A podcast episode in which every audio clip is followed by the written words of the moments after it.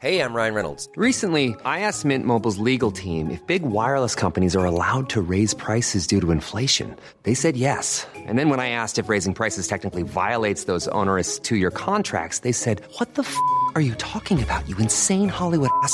So to recap, we're cutting the price of Mint Unlimited from $30 a month to just $15 a month. Give it a try at mintmobile.com slash switch. $45 upfront for three months plus taxes and fees. Promo rate for new customers for limited time. Unlimited more than 40 gigabytes per month. Slows. Full terms at mintmobile.com. Ahora al aire. A la una, con Salvador García Soto. Un encuentro del diario que piensa joven con el análisis y la crítica.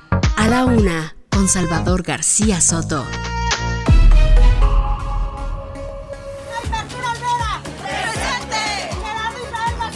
Presente.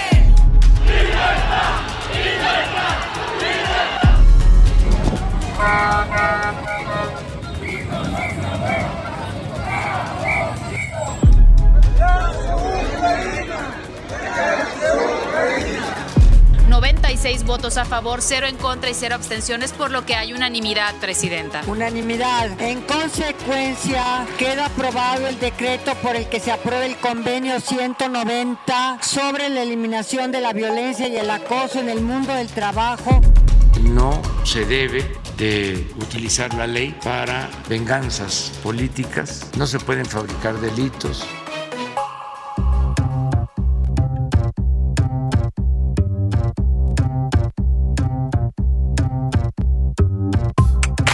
De la tarde con un minuto, una de la tarde con un minuto. Bienvenidas, bienvenidos a la una con Salvador García Soto en el Heraldo Radio. A nombre del titular de este espacio, el periodista Salvador García Soto, que en unos minutos estará aquí con nosotros informando, analizando y desmenuzando la noticia como ningún otro espacio lo hace en este país. Yo soy José Luis Sánchez Macías y le voy a informar en las próximas dos horas de este miércoles. Miércoles 16 de marzo, arrancamos ya la segunda quincena de este ter tercer mes del 2022 con muchos ánimos, con muchas ganas, con mucha energía y con el agradecimiento, como siempre, de que se conecte con nosotros, de que sintonice la radio, de que sintonice también eh, las diversas formas de conectarse con nosotros a través de las tablets, de los celulares, de las computadoras, eh, las páginas de internet, en fin, gracias, de verdad, gracias por el tiempo que nos brinda y que se conecta día a día con nosotros. Eh, tenemos en este momento 24 grados centígrados en la capital, aquí en la Ciudad de México, se prevé una mínima de 11 grados, que no es tan mínima, ya hay bastante calorcito en prácticamente cinco días para que entre la primavera, el, este equinoccio, este solsticio de primavera que va a arrancar el próximo lunes, cerca de las 11 de la mañana, 21 de marzo. Así que bueno, pues ya se siente, ya las jacarandas florecen, el calor está aquí. Cuéntenos cómo está viviendo, cómo está despertando, cómo está viviendo este mediodía de miércoles. Saludamos con muchísimo gusto a todas las frecuencias que sintonizan también a la una, además de nuestra, eh, de nuestra base que es aquí en la Ciudad de México, el 98.5 de su FM. También saludamos a Coatzacoalcos, a Colima, a Culiacán, Sinaloa, Guadalajara, Jalisco, La Laguna. También saludamos a Monterrey, Nuevo León, Morelia, Oaxaca, San Luis Potosí, Tampico, a Tapachula, a Tehuantepec, a Tepic, Nayarit, saludos, Tijuana, Baja California, Tuxtla Gutiérrez, Chiapas, a Villahermosa, allá en Tabasco y también del otro lado de la frontera, del otro lado del río Bravo, saludamos a Bronzeville, eh, allá en Texas, Now Media Radio en San Antonio y también en Chicago. Saludos a todas y a todos que nos escuchan del otro lado de este país, del otro lado de la frontera y gracias, le repito, gracias por, por sintonizarnos. Tenemos mucha información para este miércoles, hay muchísimo, hay reacciones, se está moviendo bastante todo, pues eh, todo este clima político, todo este clima social en nuestro país, pero también en el mundo y le vamos a tener la información. Arrancamos, ayer por la tarde fue asesinado otro periodista y hoy hay manifestaciones por todo Michoacán. Eh, se trata de Armando Linares, él fue asesinado, ultimado dentro de su casa. Sus asesinos ingresaron a su casa y ahí lo ultimaron. Es el octavo periodista asesinado en este año. Octavo periodista asesinado y todo en medio de esta polémica que existe luego de que la semana pasada el Parlamento Europeo enviara una carta, enviara una moción al gobierno mexicano y que, bueno, pues la respuesta que diera eh, el presidente López Obrador, quien confirmó que él mismo redactó esta carta en la que le responde, pues ustedes son unos borregos injerecistas. Bueno, pues en medio de todo esto, ayer asesinaron a otro periodista y hoy Michoacán está envuelto entre protestas, hay marchas, iremos hasta esta, hasta esta zona del país. Además, en Nuevo León, el exgobernador de Nuevo León, Jaime Rodríguez el Bronco, ya pasó su primera noche en el penal de Apodaca y además ya se amparó, ya busca su amparo y está ya formando su defensa en medio de todo esto, luego de la detención ayer por la tarde, eh, aquí se la dimos puntualmente, por delitos electorales de Jaime Rodríguez Calderón el Bronco, el exgobernador de Nuevo León. Oiga, y hablaremos también, eh, ayer le presentamos un reportaje especial sobre la compra de cubrebocas por parte de la Secretaría de Educación Pública, eh, en el que habría gastado 90 millones de pesos. Bueno, pues Hoy en la mañanera se habló del tema, le tendremos todo el reporte y además, bueno, pues la señora Vilchis habla de facturas. Aquí en este espacio nunca se habló de facturas, se habló de un contrato. Y bueno, pues aquí platicaremos de ese tema. El periodista Salvador García Soto ya publicó, ya publicó a través de sus redes sociales este contrato, el contrato con el que se habían adquirido estos cubrebocas. Y además platicaremos con el exsecretario de Comunicaciones y Transportes, Javier Jiménez Espriu, sobre su libro La cancelación, el pecado original de AMLO, un libro que está saliendo, un libro que ya está publicado y bueno, pues aquí platicaremos con el exsecretario en el cual hace todo un, todo un, eh, todo un reporte de 366 páginas con los informes que fueron presentados sobre la cancelación del nuevo aeropuerto de Texcoco. En fin, platicaremos con él en este espacio. Y en los deportes, en los deportes, eh, Salvador, buenas tardes. En los deportes tendremos también eh, parte de los malos resultados en el torneo. América colocó en el mínimo, además, el costo de los boletos para la jornada del, del fin de semana. Y mire, ya hay una resolución por parte de la Liga MX adiós a las barras. La Liga MX le dice adiós a las barras de todos los equipos luego de lo ocurrido hace dos semanas allí en el Estadio Corregidora en eh, Querétaro. Tenemos mucha información, Salvador. Mucha información, José Luis. Un, miércoles movido a la mitad de esta semana, miércoles 16 de marzo, con muchos temas. Ya le comentaba José Luis Sánchez. Le agradezco que haya arrancado este espacio. Nos cogió por ahí un poco de tráfico, pero ya estamos aquí listos y con todas las ganas, toda la actitud, como cada día, a esta hora del día, para informarle, para llevarle, ya se lo decía José Luis, la mejor información, el análisis, la crítica, las historias de este día, todo se lo tenemos aquí en A la Una. Vámonos si le parece, para que usted participe con nosotros en este día lleno de temas, de información, de noticias y, y debata con nosotros los temas de la agenda pública. Le hacemos las preguntas de este miércoles. Esta es la opinión de hoy. Le tengo dos temas hoy, dos temas para poner sobre la mesa. Vamos a platicar de pues este tema. El gobierno mm, federal asegura que México tiene una de las gasolinas más baratas del mundo. Lo han estado presumiendo tanto el presidente como la jefa de gobierno Claudia Sheinbaum que tenemos una gasolina muy barata. Eh, sin embargo, bueno, sí, la verdad es que sí tenemos en estos momentos un precio más barato que el que están pagando, por ejemplo, en Estados Unidos, que es uno de los referentes que tenemos. Lo que no se dice es por qué es más barata, porque el gobierno está dejando de cobrar eh, un impuesto, el impuesto especial sobre servicios, el IEPS a la gasolina, y eso está haciendo que la gasolina se mantenga a precios más bajos de los precios internacionales. En este momento México está vendiendo gasolinas más baratas de lo que las compra en el extranjero, y es gracias a que el gobierno le está eh, pues quitando este impuesto. Yo le quiero preguntar, la única diferencia, y lo que tampoco explica el gobierno, es que sí, tenemos gasolinas baratas, pero con los salarios que ganamos en México, la gasolina sigue siendo cara, por más que comparada con otros países eh, sea barata, sí, nada más que en otros países los ingresos, por ejemplo en Estados Unidos, son mucho mayores que los mexicanos. Yo le quiero preguntar en todo caso, con este tema del precio de las gasolinas, ¿qué tanto, qué tanto cree usted que las gasolinas en México realmente son baratas? ¿Cree que sí son baratas, como afirma el gobierno? Eh, pues le voy a hacer esta pregunta para que usted me conteste. Sí, tenemos gasolinas baratas y hay que reconocérselo al gobierno. No, la gasolina es cara proporcionalmente a los ingresos y a los sueldos que tenemos. O tres, pues la verdad es que se maneja políticamente este tema de la gasolina. Y en otro tema le, planteo este asunto también. Ayer fue asesinado lamentablemente un periodista más en México, el periodista Armando Linares, director de Monitor Michoacán.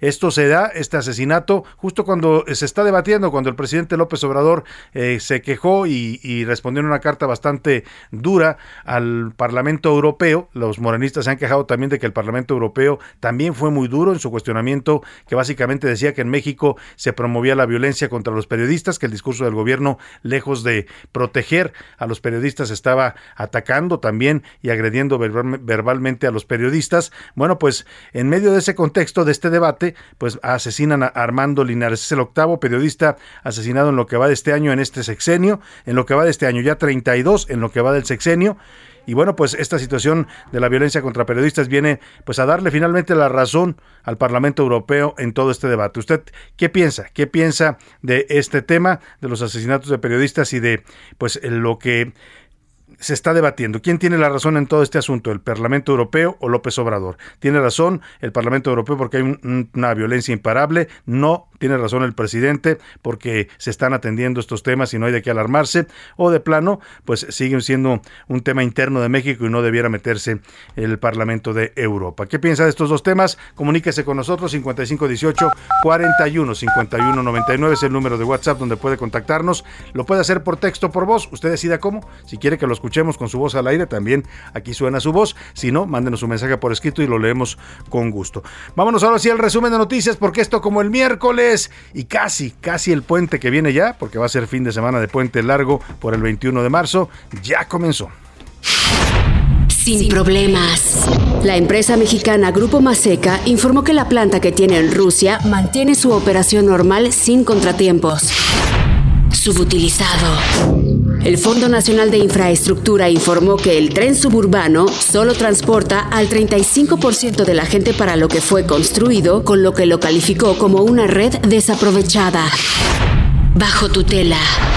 El gobierno federal hizo oficial la puesta en marcha del modelo IMSS Bienestar con el que la federación pretende tomar el control de instalaciones y personal médico que hoy depende de gobiernos estatales. Bienvenidos. Después de 22 horas de viaje, llegó al Aeropuerto Internacional de la Ciudad de México el segundo grupo de desplazados de Ucrania evacuados por el gobierno federal. Susto. Un fuerte terremoto de magnitud 7.3 sacudió hoy la costa noreste de Japón, haciendo temblar los edificios y provocando una alerta de tsunami sin que se reportaran heridos o muertos. Una de la tarde con 11 minutos. Vamos a la información en este miércoles. Y bueno, hay un bloqueo en Paso de la Reforma. Le informo, se está reportando un bloqueo fuerte. Manifestantes están bloqueando y han llegado también las fuerzas antimotines de la Secretaría de Seguridad Ciudadana a tratar de pues desbloquear este punto del Paseo de la Reforma, más o menos a la altura del Ángel de la Independencia, para que tome usted sus previsiones y circula por esta zona. Ahora le voy a dar el reporte completo. Por lo pronto vamos a Monterrey, porque ayer, ayer por la noche pasó su primera noche en la cárcel el señor Jaime Rodríguez El Bronco. Está internado en el centro eh, penitenciario de Apodaca, Nuevo León. Los delitos, ayer se lo informamos, de esta sorpresiva detención por desvío de recursos para fines electorales. Eh, la noticia en estos momentos, lo último que hay del caso del Bronco es que acaba de solicitar un amparo a la justicia para que eh, pues le permitan ser liberado y seguir su proceso en libertad. Vamos con Daniela García, vamos contigo Daniela, allá en Monterrey para que nos informes de lo último en este caso que ha sacudido a la política de Nuevo León y que ha tenido también, por supuesto, un impacto nacional. Daniela, muy buenas tardes. Salvador, muy buenas tardes. ¿Qué tal? Pues sí, el exgobernador Jaime Rodríguez Calderón, el Bronco, de hecho, obtuvo una suspensión provisional de amparo. El, este se tramitó horas antes ante el juzgado primero de distrito, hoy 6 de marzo, y se aprobó hace algunos momentos de acuerdo al listado se promovió este amparo bajo el expediente 192-022 contra el juez de control del Poder Judicial del Estado. Sin embargo, pues estuvimos preguntando, Salvador, y nos comentan que este amparo no libera al exmandatario de la audiencia, que está programada hoy a las 4 de la tarde de forma virtual, donde, pues de hecho, la Fiscalía Especializada en Delitos Electorales, la FEDE de Nuevo León, buscará vincularlo a proceso por delitos electorales y el uso de recursos públicos. Según fuentes cercanas al caso, se le señala también por hacer pagos a una empresa facturera que habría pagado a los funcionarios públicos que participaron en la recolección de firmas de apoyo en la candidatura independiente del exmandatario, digamos, estarían eh, triangulando recursos para este mismo caso de las broncofirmas. Y bueno, pues también comentarte, Salvador, que eh, pues ya se cumplen más de 19 horas de que el exmandatario fue internado en el penal 2 de Apodaca ayer pues prácticamente a las 4 de la tarde. Esto pues significa que pasó la noche ahí y pues como te comentaba ya se aprobó este amparo que interpusieron que según nos comentaba el equipo legal del exgobernador pues no se había hecho anteriormente porque no tenían no tuvieron tiempo de hacerlo no había un indicio de que pudieran estar buscando al exmandatario para eh, pues llevar a cabo este proceso penal en su contra Daniela, el amparo, este otorgamiento es la suspensión provisional, vamos a ver todavía el proceso para ver si le dan el amparo definitivo, pero implicaría que en este momento fuera liberado o se mantiene en prisión el señor Jaime Rodríguez. En este momento se mantiene en prisión y en espera de que a las 4 de la tarde sea eh, la audiencia que tienen programada de forma virtual, eh, con la, eh, donde se espera que la fiscalía pues le busque vincularlo a proceso por estos delitos. Vamos a estar muy pendientes de esta audiencia y de lo que suceda allá en este caso, que decía yo ha conmocionado, por supuesto, a la política nuevo leonesa y también con un impacto nacional. Jaime Rodríguez, pues se convirtió en un personaje nacional, fue candidato a la presidencia eh, de manera independiente en 2018 y bueno, vamos a estar pendientes del asunto. Gracias, Daniela, por tu reporte. Buenas tardes. Buenas tardes. Muy buena tarde. Oiga, y el presidente López Obrador habló hoy, hoy por la mañana de este caso, la detención de Jaime Rodríguez el Bronco. Dijo que es un asunto del Estado. Aseguró que no está vinculado a ningún tema del gobierno federal y destacó que no le gustó, no le gustó la difusión de fotos de Jaime Rodríguez desde la cárcel. Y tiene razón el presidente, ¿eh? yo vi esas fotos y la verdad que eso es un, pues es, es un delito penado por la ley. Ninguna persona que esté presa tiene derecho a ser exhibida de esa manera en prisión. La, o sea, ni siquiera la foto del fichaje. La foto del fichaje se supone que es para un trámite eh, eh, judicial que debe mantenerse en un expediente. ¿Sabe por qué no se pueden difundir esas fotos? Porque existe el principio en las leyes y los códigos penales mexicanos de la presunción de inocencia. Y entonces, si Jaime Rodríguez por alguna razón sale exonerado de, este, de, este, de estas acusaciones, que es uno de los posibles escenarios, y no le pueden probar de lo que lo están acusando, pues entonces esas fotos ya lo marcaron, ya lo estigmatizaron. Por eso es delicado y el presidente en ese sentido tiene razón. ¿Quién difundió las fotos? Evidentemente con intención pues de hacer daño no y de eh, pues mostrar la fuerza de la ley en Nuevo León. Quién las difundió pues eso sí no se sabe. Lo que sí es muy seguro es que haya habido corrupción de parte de las autoridades judiciales y penitenciarias del estado de Nuevo León que filtraron estas fotografías. Dijo el presidente que no se debe usar la ley para venganzas.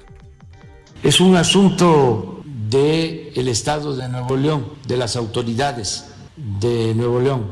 Yo me enteré ayer, ya cuando lo habían detenido, porque no es nada vinculado con el gobierno federal. Lo que siempre recomiendo es que no se debe de utilizar la ley para venganzas políticas, no se pueden fabricar delitos y al mismo tiempo no debe de haber impunidad. Oiga, pues ahí está lo que dice el presidente, tiene toda la razón, uno no puede estar en contra de lo que afirma, no debe usarse la ley para venganzas, híjole, nada más que también debería decírselos acá a la Fiscalía de la República, que en algunos casos, bueno, pues ahí está el caso de la familia política de Gers Manero, ¿no? Que, que un asunto de famil, familiar terminó con un caso que ya llegó hasta la Suprema Corte de Justicia de la Nación, pero bueno, tiene razón sin duda en lo que dice el presidente López Obrador, y sí, yo también mm, ayer que vi esas fotos dije, ¿por qué? ¿Por qué exhiben de esa manera? Está Jaime Rodríguez sentado en su celda con una playera interior, eh, pues no, no, no es correcto que se le exhiba de esa manera porque el señor todavía no es declarado culpable de ningún delito. Está acusado, sí, está sujeto a un proceso judicial, sí, pero tiene, tiene derecho a demostrar su inocencia. Bueno, vamos a, vamos a otro tema. Le decía que, ojo, si usted está circulando por el, la Ciudad de México, tenga mucho cuidado si anda en la zona del Paseo de la Reforma e Insurgentes. Justo ese cruce, que es uno de los cruces más transitados de la Ciudad de México, más importantes en materia de vialidad, pues está bloqueado en estos momentos. Hay manifestantes que están bloqueando el cruce de Insurgentes y Paseo de la Reforma. Están exigiendo prestaciones como préstamos y pago de servicios y salarios. Vamos hasta este lugar, al Paseo de la Reforma e Insurgentes con Javier Riz, que se encuentra en la zona. Están provocando un tremendo caos vial en toda esta zona de la Ciudad de México. Javier, te saludo ahí en Insurgentes y Reforma. Muy buenas tardes.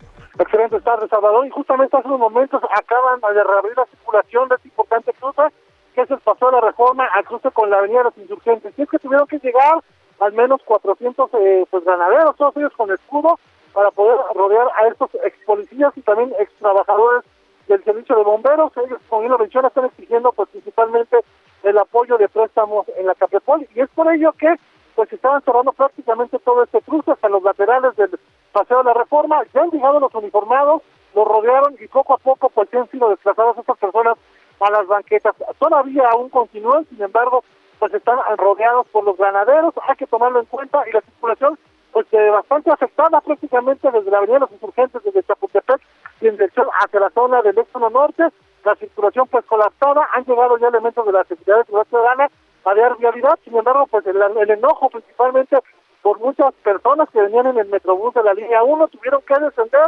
caminar y nuevamente pagar incluso algunos, insultos y hacia los manifestantes, sin embargo no pasó mayores, Sin embargo, pues ya afortunadamente poco a poco se restablece la circulación de la misma manera sobre el paseo de la reforma para quien deja atrás la glorieta de la Palma y de llegar a insurgentes, poco a poco podrán avanzar para también llegar hasta la zona de la avenida Juárez o la glorieta Colón. En ambos sentidos, pues poco a poco ya podrán avanzar. De momento, Salvador, ese reporte que tenemos. Muchas gracias, Javier. Javier Ruiz, por tu reporte. Qué bueno que ya se está reabriendo la circulación, pero todavía está afectada la vialidad en esta zona de la Ciudad de México, así que tómelo en cuenta si usted transita ya sea por Avenida de los Insurgentes a la altura del Paseo de la Reforma o por Paseo de la Reforma a la altura de la Avenida de los Insurgentes. Gracias, Javier. Muy buena tarde. Estamos atentos, hasta luego, buena tarde. Y escuchaba a Javier Ruiz diciéndome, tuvieron que llegar los granaderos, y pues se supone que en esta ciudad ya no había granaderos, los desapareció la jefa de gobierno Claudia Sheinbaum el primero de diciembre de 2018 cuando tomó posesión.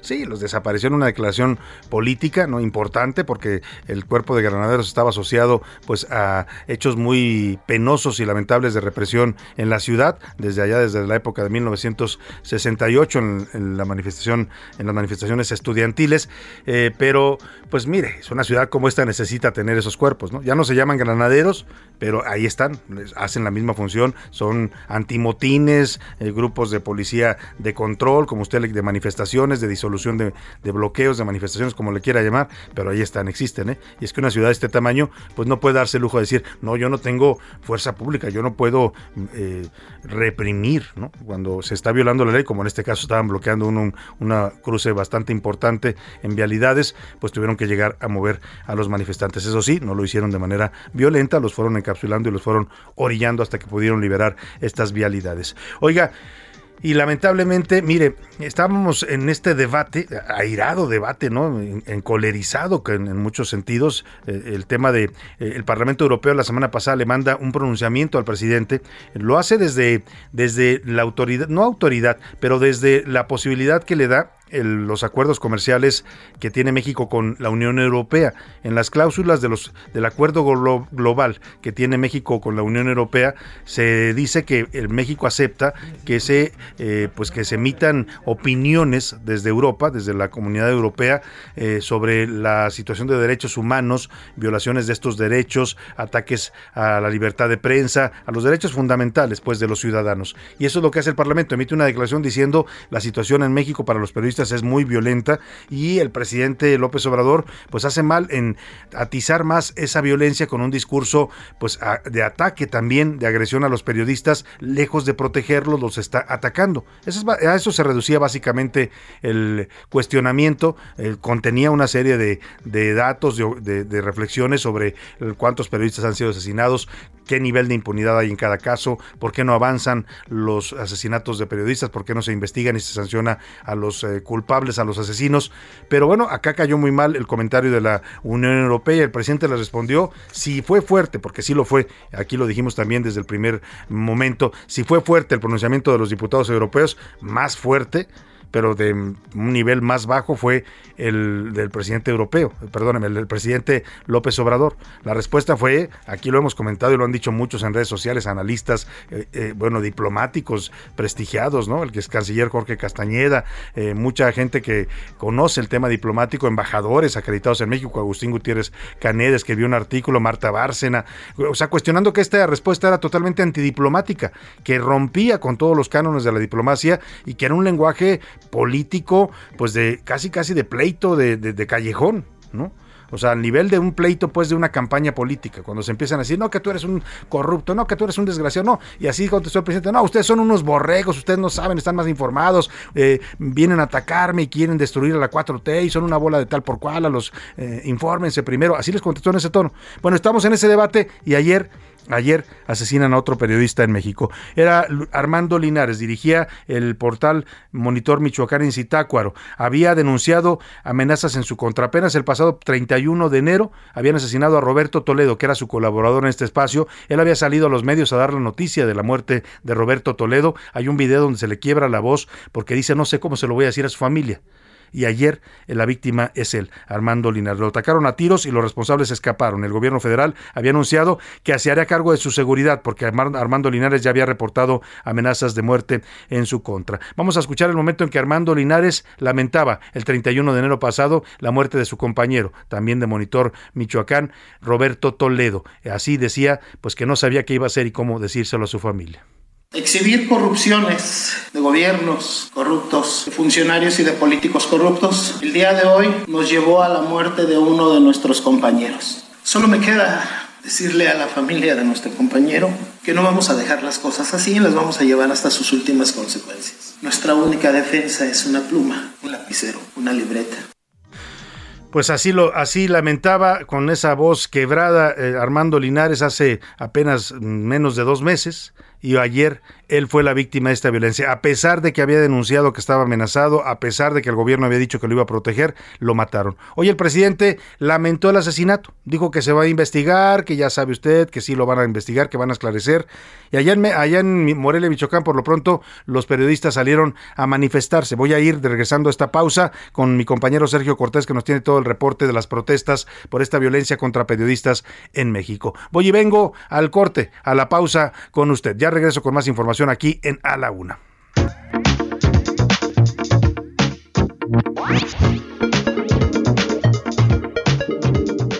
Escuchas A la Una con Salvador García Soto. En un momento regresamos.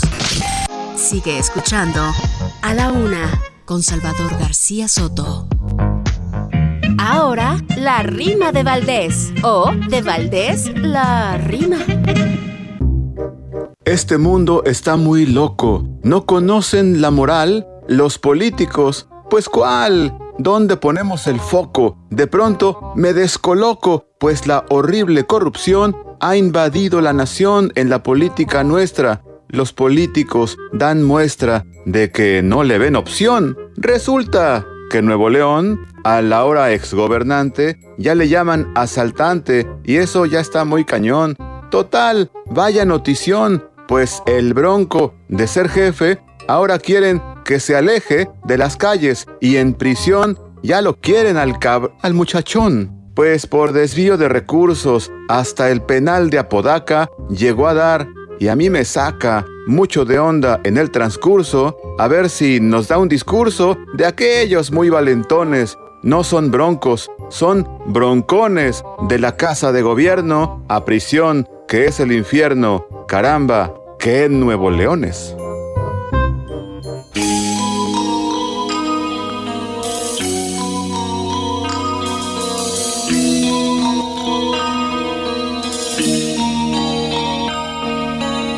Antes de ti no hay antes, no hay amigos, no hay amantes, ni pasado en mi reloj que merezca recordarse en medio de la noche a través de la tormenta con saberte en mi presencia. Se me calma el corazón porque la luz de tu sonrisa y el amor de tus caricias ponen norte en mi camino y me enseñan el destino bastante más que al faro que me guía entre la niebla más que el sol que me calienta Necesito tu calor porque sin ti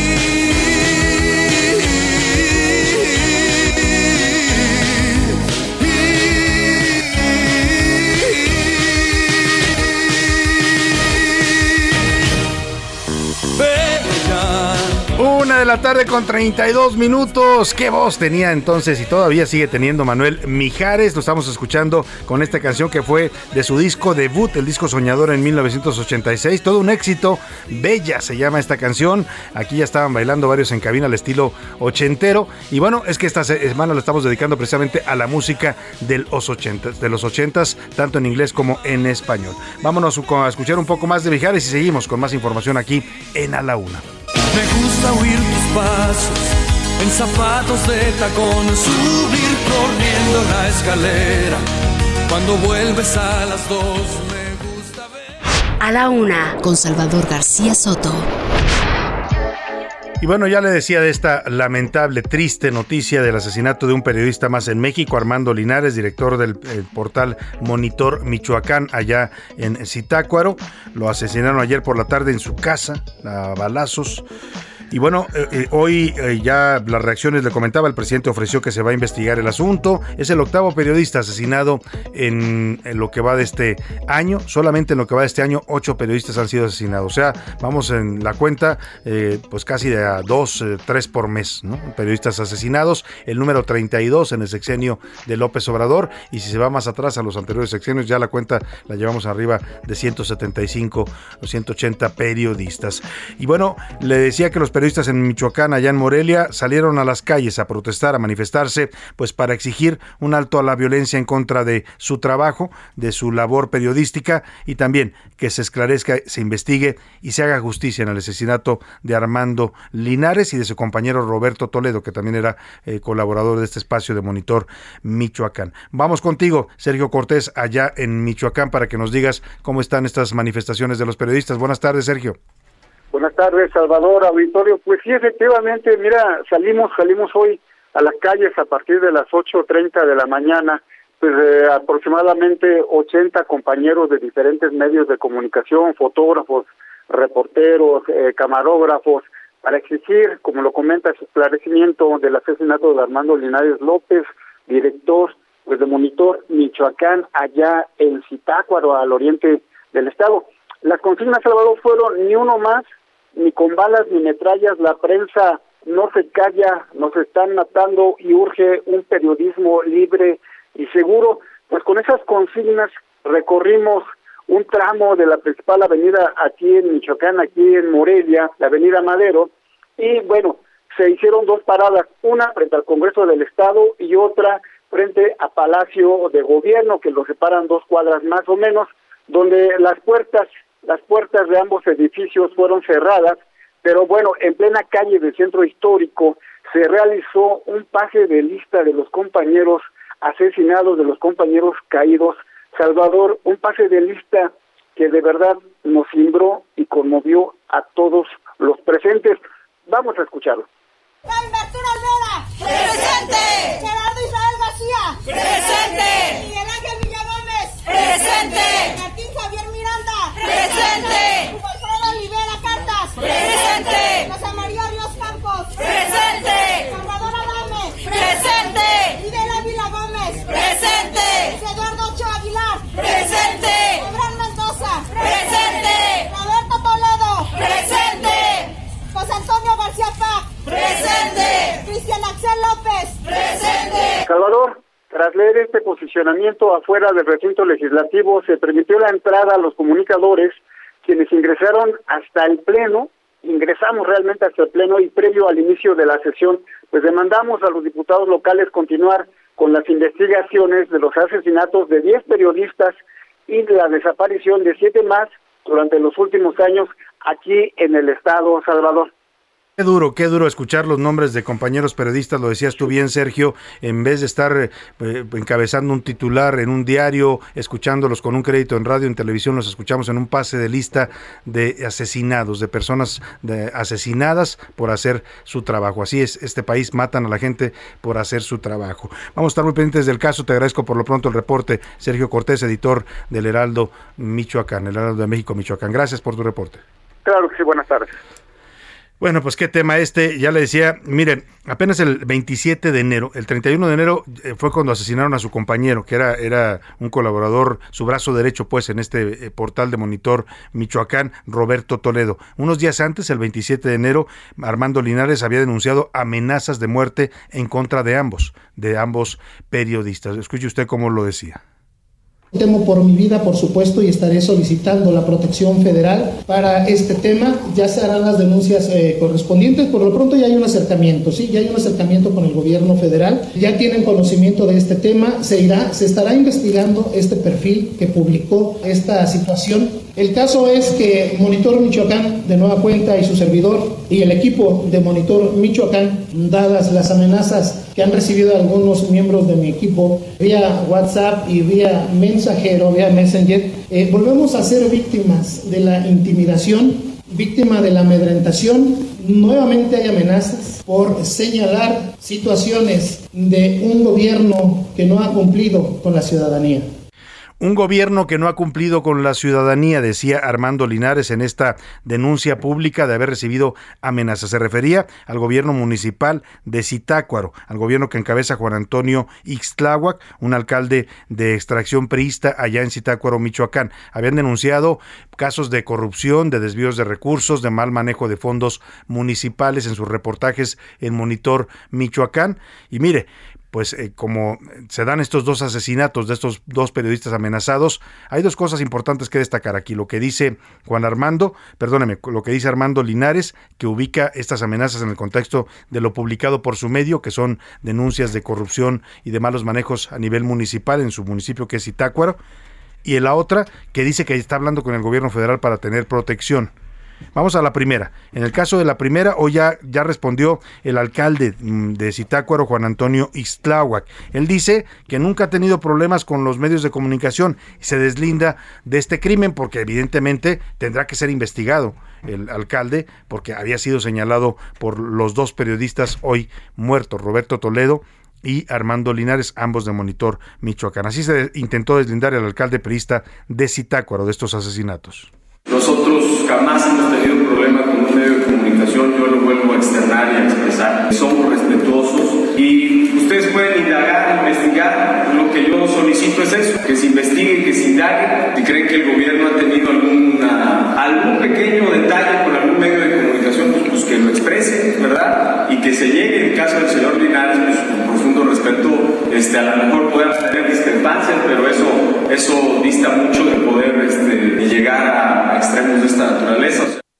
Pues ahí está lo que dice el alcalde, que él no tenía problemas con los medios de comunicación. Habrá que investigar. Efectivamente, él dice se tiene que investigar. Pues sí, la autoridad tendrá que investigar y una de las líneas de investigación tendrá que ser efectivamente pues las denuncias de corrupción que tanto Armando Linares como Roberto Toledo hicieron en Monitor Michoacán sobre el gobierno municipal ahí en Zitácuaro. Y por otro lado, le decía, el propio Linares refiere que está dialogando, tiene acercamientos con el gobierno federal para tener protección. Hoy el presidente López Obrador, como suele hacerlo en estos casos, pues lamentó el asesinato, dijo que no habrá impunidad, que se va a investigar, las promesas de siempre, ¿no? La realidad es que los niveles de impunidad en asesinatos de periodistas en México siguen en el 95%, es decir, no se está resolviendo ningún caso no se está llegando a sentencias ni a detención de culpables. Pero el presidente da otra versión distinta. El presidente dice que no, eh, que no aceptó protección a Armando Linares, que se le ofreció protección, desde el gobierno federal y quien la rechazó. Esa es la versión que maneja hoy el presidente. Escuche. Lamento muchísimo lo del asesinato del periodista de Zitácuaro de ayer. Ya estamos haciendo la investigación, se les va a informar. Mañana se va a dar un informe completo. No son crímenes de Estado. Nunca jamás nosotros vamos a mandar a matar a nadie. Cero impunidad cero impunidad, dice el presidente, pues ojalá no sea más que una declaración, como ha habido muchas, ¿eh? de él y de sus antecesores, de Peña Nieto, de Calderón, de Fox, porque este problema de los asesinatos de periodistas no, no es exclusivo de este gobierno, pero sí se está disparando en este gobierno. Ocho periodistas asesinados en lo que va de este año, solamente en lo que va de este año, mataron a José Luis Gamboa, en Veracruz, mataron a Margarito Martínez en Baja California, mataron a Lourdes Maldonado también en Tijuana, Baja California, California, mataron a Roberto Toledo en Michoacán, mataron a Herbert López también allá en el estado de Oaxaca, mataron a Jorge Camero, mataron a Juan Carlos Muñiz y ayer mataron también a Armando Linares en Michoacán. Ojalá y no todo quede en discursos y este es el tema de fondo en el debate sobre si tenía o no razón o quién tiene la razón, que es una de las preguntas que hoy le hicimos en este debate entre la Unión Europea, el Parlamento Europeo y la Presidencia de México. Vámonos a otros temas importantes. A la una, con Salvador García Soto.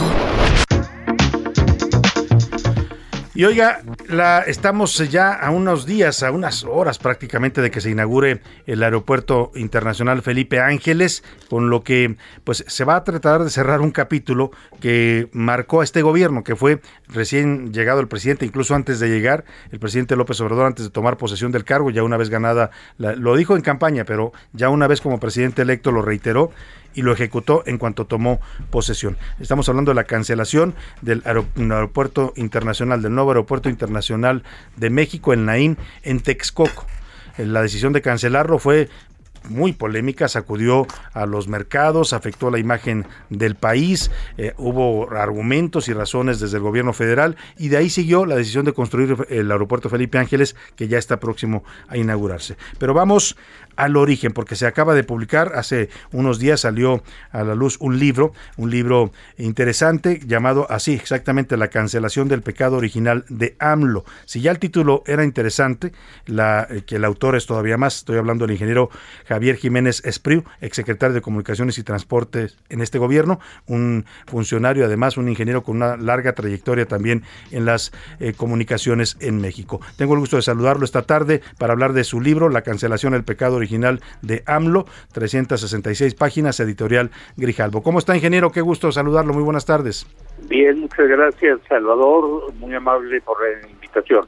Gracias por tomarnos esta llamada. Saca usted este libro, pues de manera bastante oportuna, decía yo. La, no, sé, no sé si es coincidencia o si se planeó el libro para que salieran estas fechas, eh, justo cuando estamos a, próximos a la inauguración del Aeropuerto Internacional Felipe Ángeles. Eh, ¿Por qué? Lo primero que le quiero preguntar, porque tampoco lo explica mucho en el libro, el título de por qué el pecado original de AMLO, la cancelación del Naim. Eh, más o menos usted lo decía, eh, eh, la decisión de cancelar el aeropuerto se tomó antes de la toma de posesión del presidente López Obrador. durante la campaña se discutió mucho el proyecto, se polemizó enormemente, se politizó terriblemente durante, una vez hecha pasada la elección, durante la transición, pues hicimos una serie de auditorías y estudios importantes y se hizo todo un análisis.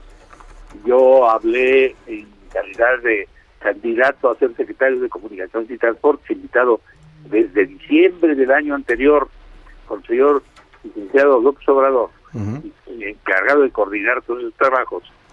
Hablé de que si llegara, el presidente López Obrador a asumir la presidencia, eh, haríamos una serie de eh, auditorías técnicas para considerar la viabilidad o la inviabilidad del proyecto de Texcoco. Se hicieron cuatro meses de discusiones enormes, eh, hubo cientos de debates, reuniones públicas, foros, transmisiones de radio, etcétera, en donde se manifestaron todos quienes lo desearon y, pudieron.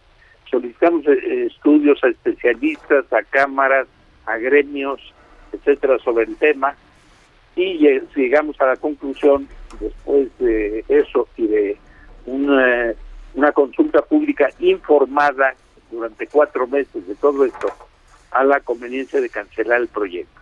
O sea, el proyecto se cancela en octubre, se decide cancelarlo en octubre y se toma posición en diciembre. Entonces, ya cuando llega el presidente de la República a asumir la posición, pues ya venía lo que para muchos fue un pecado y era, por tanto, el pecado original.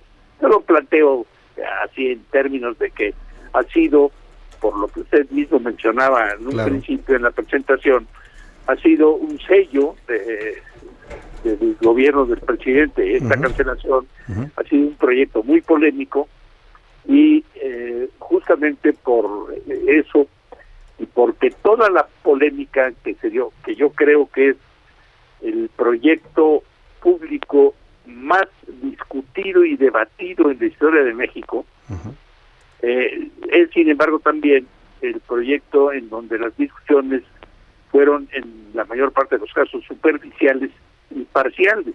Claro. Se quedaron en la epidermis y se analizaron punto por punto, o el problema del subsuelo, o el problema ecológico, o el problema del costo, o el problema de la suntuosidad, o el problema del impacto urbano, o el problema del impacto social, pero todo en su conjunto no se no, no, no, no se pudo ver en todo aquel proyecto. Y yo lo que trato en el libro es justamente de dejar un testimonio de todo lo que se hizo y a todo lo que se llegó. Claro. Tanto para tomar la decisión de cancelar el aeropuerto como para llevar a cabo la cancelación. Estoy aportando aquí en este libro toda la información a favor y en contra de la decisión en la forma más objetiva posible y, y además también en la forma más sencilla Claro. para la comprensión de todo el mundo, sea cual sea su especialidad, simplemente que esté interesado en el tema, pero tomado integralmente. Todos los aspectos considerados en un proyecto de esa magnitud con objeto de que quien lea el libro después de tenga una opinión, el signo que sea, en contra o a favor, pero más documentado. Claro. A ver, ingeniero, eh, eh, el título de entrada fue bastante interesante y sugerente porque captó la atención. Muchos pensaron que usted iba a hacer una crítica a la cancelación. En realidad lo que usted hace, como bien lo dice, es poner todos los argumentos, sobre todo todos los estudios técnicos en los que se sustentó esta cancelación. Y me llama mucho la atención, eh, leyendo el libro, eh, que usted finalmente termina por reconocer que la decisión de cancelar el, el Naim, usted dice que hubo argumentos pues viscerales de ambos, y yo creo que fueron de ambos lados. Porque por un lado, coincido con usted, a los críticos decían es que es un capricho presidencial, es que no tiene sustento, es que se está equivocando, es que va a afectar al país y a su imagen y a la economía y a la inversión. Pero por otro lado, desde el gobierno también había un discurso eh, bastante politizado. Decían, es que estuvo lleno de corrupción, es que era un negociazo, es que no sé qué. Y lo que encuentro yo en su libro es que ninguno de estos dos puntos de vista tan, tan polarizados tenía razón. Usted dice, básicamente, entiendo y si me, me equivoco, corríjame, no fue un tema de corrupción, fue un tema de inviabilidad técnica y de ingeniería. Iba a ser un aeropuerto muy costoso para el país en mantenimiento y además también tenía un incomponente que no se nos dijo claramente a los mexicanos, que era hecho totalmente con recursos públicos. Bue- Bueno, sí, sí, pero desde- tiene usted toda la razón en lo que dice. Eh, sí, en la polarización se fue mucho del lado de- del capricho del presidente, los que estaban en contra, y muy del lado de la corrupción, los que estaban a favor. Sí. Pero no, no, no, la verdad de las cosas es que, que, que todo lo que yo ahí estoy señalando son de inviabilidad técnica por todos los efectos que tenía el, el asunto y a los que me referí yo ya. Pero eso no quiere decir que no hubiese habido corrupción. Sí yo la no hubo. digo, yo no digo, hay una presunta cor- corrupción. Ajá. Yo incluso dije en algún momento, y lo señalo en el libro, que yo no dije que no había corrupción. Yo lo que dije es que la decisión no se tomó con este base en que se encontró corrupción. Porque si eso fuera el caso, y lo dije irónicamente, y luego hasta me arrepentí de haberlo dicho así, que si hubiera sido por eso, hubiéramos tenido que suspender todas las obras. Pues sí. Pe- Pero además tuviera que haber que habido gente en la, eh, denunciada o en la cárcel por corrupción. No, no, claro, no, no y nosotros, eh, eh, bueno, mandamos muchas, eh, muchos pliegos, muchos pliegos de, de responsabilidad que están en, en- en el camino, vamos, están analizándose, porque porque sí hay presunción de corrupción en muchos En sentidos. muchos sentidos. Hablando de este tema del, del uso de los recursos públicos, porque usted dice, a ver, se le, un poco se engañó a los mexicanos diciéndole que era un, un aer- aeropuerto que iba a ser totalmente autofinanciable. Había una inyección de recursos públicos que además creció, pasó de 131 millones originalmente a más de 300 millones apenas en el avance que llevábamos, que era el 20%. O sea, ya se había disparado y todavía no estaba ni a la mitad la obra. Pero además también habla pues de la participación de los empresarios que se beneficiaron con todo este tema. Hay un capítulo, hay un- un- una parte del libro que no termina usted de reseñar bien, pero donde dice que Carlos Slim se le acercó en octubre de 2018 para explicarle por qué habían recurrido a los eh, fi- fideicomisos estos de inversión, a los famosos Fibra E, porque les daban muy buenas ganancias. Eh, ¿Qué papel jugó en todo esto el ingeniero Slim? No, mire, este, no, no se me acercó Carlos Slim ni mismo. No, no se mire. Eh, lo que yo refiero en el libro es que sí se hizo, se, se dijeron verdades a medias y en algunos casos, en muchos casos, es verdades a medias son mentiras dolosas. O sea, se habló que si se cancelaba el aeropuerto iba a haber muchas indemnizaciones y unos costos brutales, no hubo ninguna indemnización, muchos costos brutales, además, y que además se iban a retirar los inversionistas, dando eh, pie a pensar que había grandes inversiones privadas, no había un solo centavo de inversión privada en el aeropuerto. Se había hecho una, un, un juego de, de ingeniería económica curioso de transferir los recursos públicos a un fideicomiso privado. Y después decía, bueno, entonces el dinero privado privado. No, eran los recursos del, de la TUA, Del tú, así, del impuesto. del, del, del- del- de la TUA, de, la tarifa de uso aeroportuario y recursos fiscales. Entonces, todo era recursos públicos. Lo que sí se hizo con la iniciativa privada fue solicitarle préstamos. Primero un bono de 6 mil millones de dólares y después una fibra de, de 30 mil millones de pesos. En una ocasión que hablé con el ingeniero efectivamente, porque me pidió el presidente, porque el ingeniero tenía algún pro- una propuesta que hacernos, en el sentido de que se- la, la iniciativa privada asumiera la construcción del aeropuerto, se encargara de él y lo siguiera. Yo me reuní con él, vimos la, la imposibilidad y inconveniencia, y también el ingeniero Slim estaba eh, insuficientemente informado de cómo estaban las cosas. Él también creía que iba al 30%. Él, ta- él- él pensaba que, que se iba a terminar el aeropuerto en 2022, cosa que uno de los colaboradores delante de mí le dijo que no, que no era así. Eh, se diferían mucho el tiempo y mucho el, el dinero. Pero en ese momento yo le solicité que nos ayudaran en la Carta a, a arreglar lo de la fibra, porque ellos tenían una inversión importante Claro. en la fibra de 30 mil millones de pesos. Ahí estaba su hijo presente y le dijo, a ver, ve con el... Ingeniero, ve con el ingeniero Javier. Jiménez Espriu, no lo quiero interrumpir, pero me va a cortar la guillotina. Le pido si me aguanta tantito en la línea, unos minutitos para con- terminar esta plática regresando del corte. ¿Se puede? Sí, vamos a regresar con el ingeniero Javier Jiménez Espriu. Vamos a la segunda hora ya de a la una. A la una, con Salvador García Soto.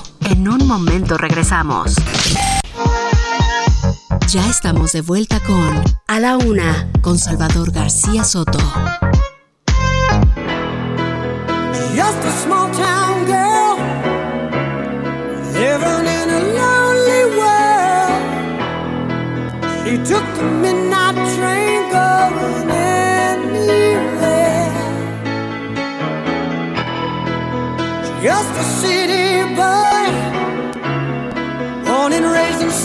He took the midnight train going anywhere. A singer in a smoky room. The smell of wine and cheap perfume. For a smile they can share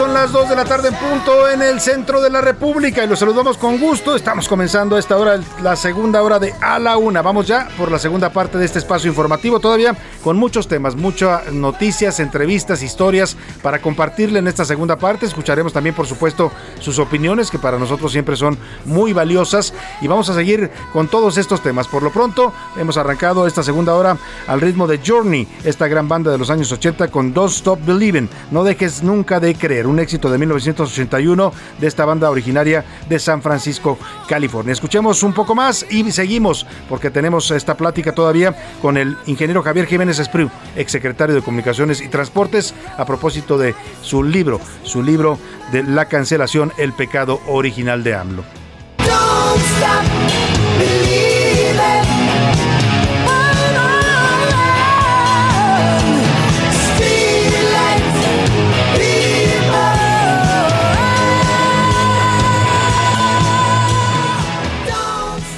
Y vamos a continuar, vamos a continuar con esta plática. Le agradezco mucho al ingeniero Javier Jiménez Espriu, de verdad, sabemos que su tiempo es valioso, que se mantenga en la línea. No queríamos dejar trunca esta plática sobre este libro que acaba de publicar, La cancelación del pecado original de AMLO Editorial Grijalvo, que ha despertado pues mucha mucho interés, mucha expectación porque por el tema que aborda, que es justamente la cancelación del Naim, el aeropuerto internacional de Texcoco, hoy que estamos próximos a inaugurar el otro aeropuerto, el que construyó este gobierno en lugar del Naim, que es el aeropuerto internacional Internacional Felipe Ángeles. Ingeniero, me estaba usted comentando de este encuentro que tuvo con Carlos Slim a propósito de la decisión, cuando se estaba analizando la decisión de cancelar en la IN, octubre de 2018. Dice usted que él también tenía sus dudas sobre el proyecto, también sabía que tenía complicaciones técnicas y de ingeniería, pero hay una parte donde usted en el libro narra que Carlos Slim le muestra en ese encuentro los eh, croquis, los proyectos que había para eh, construir todo un complejo y un desarrollo urbano, eh, ecológico, habitacional, comercial, en lo que hoy son los terrenos del Aeropuerto Internacional Benito Juárez. Y usted sugiere que también, pues esos negocios que había alrededor de, de este aeropuerto, del, pues de que iba a dejar de funcionar el Aeropuerto Internacional Benito Juárez, también eran parte de lo que estaba detrás del NAIM. Sí, e incluso el gobierno lo había considerado en todos los estudios financieros del mismo. Decía que la utilización de ese era parte de las ganancias de ese proyecto.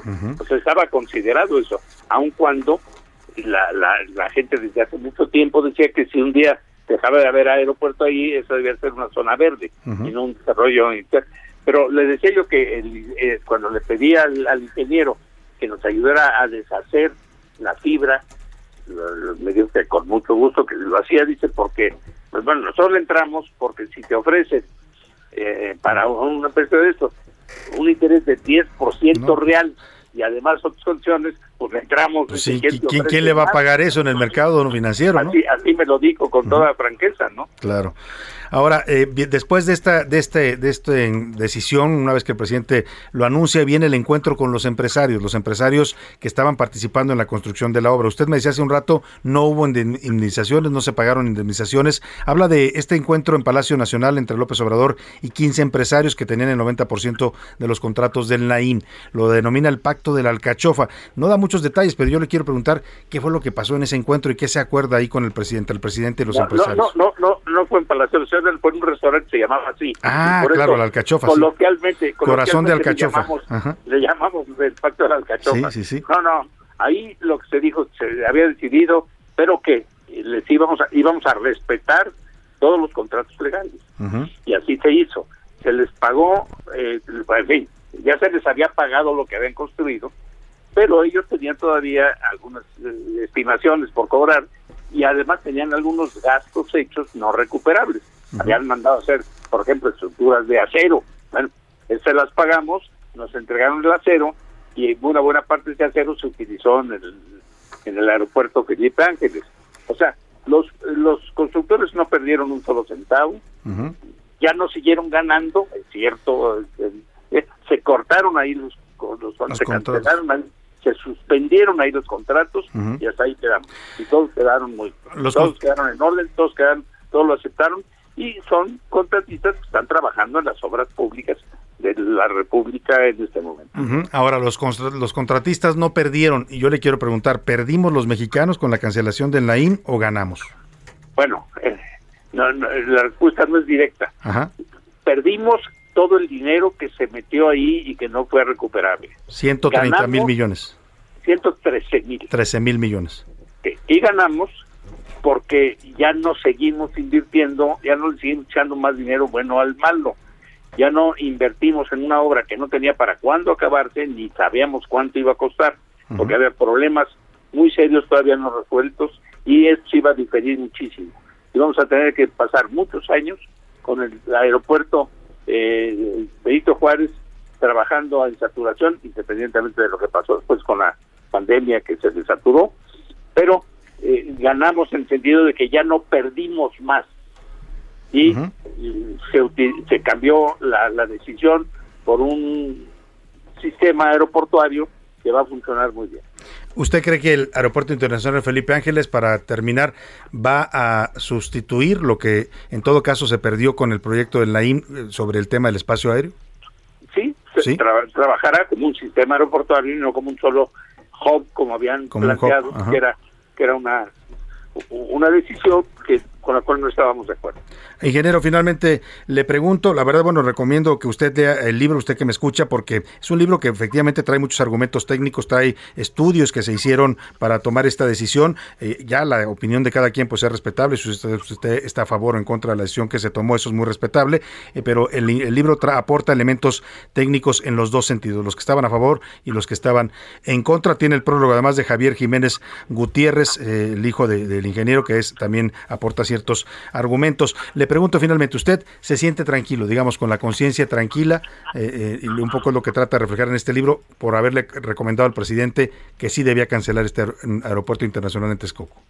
Absolutamente, ¿no? y no solo tranquilo, sino me siento orgulloso en haber participado en una decisión que era muy difícil, que requería estudios profundos y valor, y valor político, y valor personal, para tomar una decisión controvertida, difícil, polémica, pero en beneficio de la nación. Pues ahí está ese libro, La cancelación, el pecado original de AMLO, Javier Jiménez Espriu, son 366 páginas, es de editorial Grijalbo. Ingeniero, como siempre un gusto conversar con usted, le agradezco esta plática. Yo le agradezco su, invitación, muy amable. Ahí están los argumentos. Termina, pues sí, el ingeniero termina justificando esta decisión y, dando los argumentos. No solo es una justificación, aunque sí termina emitiendo algunas opiniones políticas. Dice que con esta decisión el presidente inauguró una nueva etapa en la forma de construir obras públicas en las que ya no hay corrupción. Eso hoy parece un poco dudoso a la luz de lo que ha pasado en estos tres años de gobierno, pero pues da sus argumentos técnicos. Él explica por qué el nuevo aeropuerto internacional de México en Texcoco iba a ser inviable iba a ser costoso para mantenerlo, sobre todo, y además de que iba a tener impactos ambientales y una serie de argumentos que maneja el ingeniero Javier Jiménez Pero si usted quiere, si le interesa el tema, pues ahí está el libro de Editorial Grijalvo. Vámonos ahora sí rápidamente a escuchar los mensajes de eh, que nos ha hecho usted favor de mandarnos en esta segunda hora. Siempre leemos y con atención y escuchamos sus mensajes. Ya están aquí conmigo Priscila Reyes y José Luis Sánchez. Bienvenidos ambos, ¿cómo están?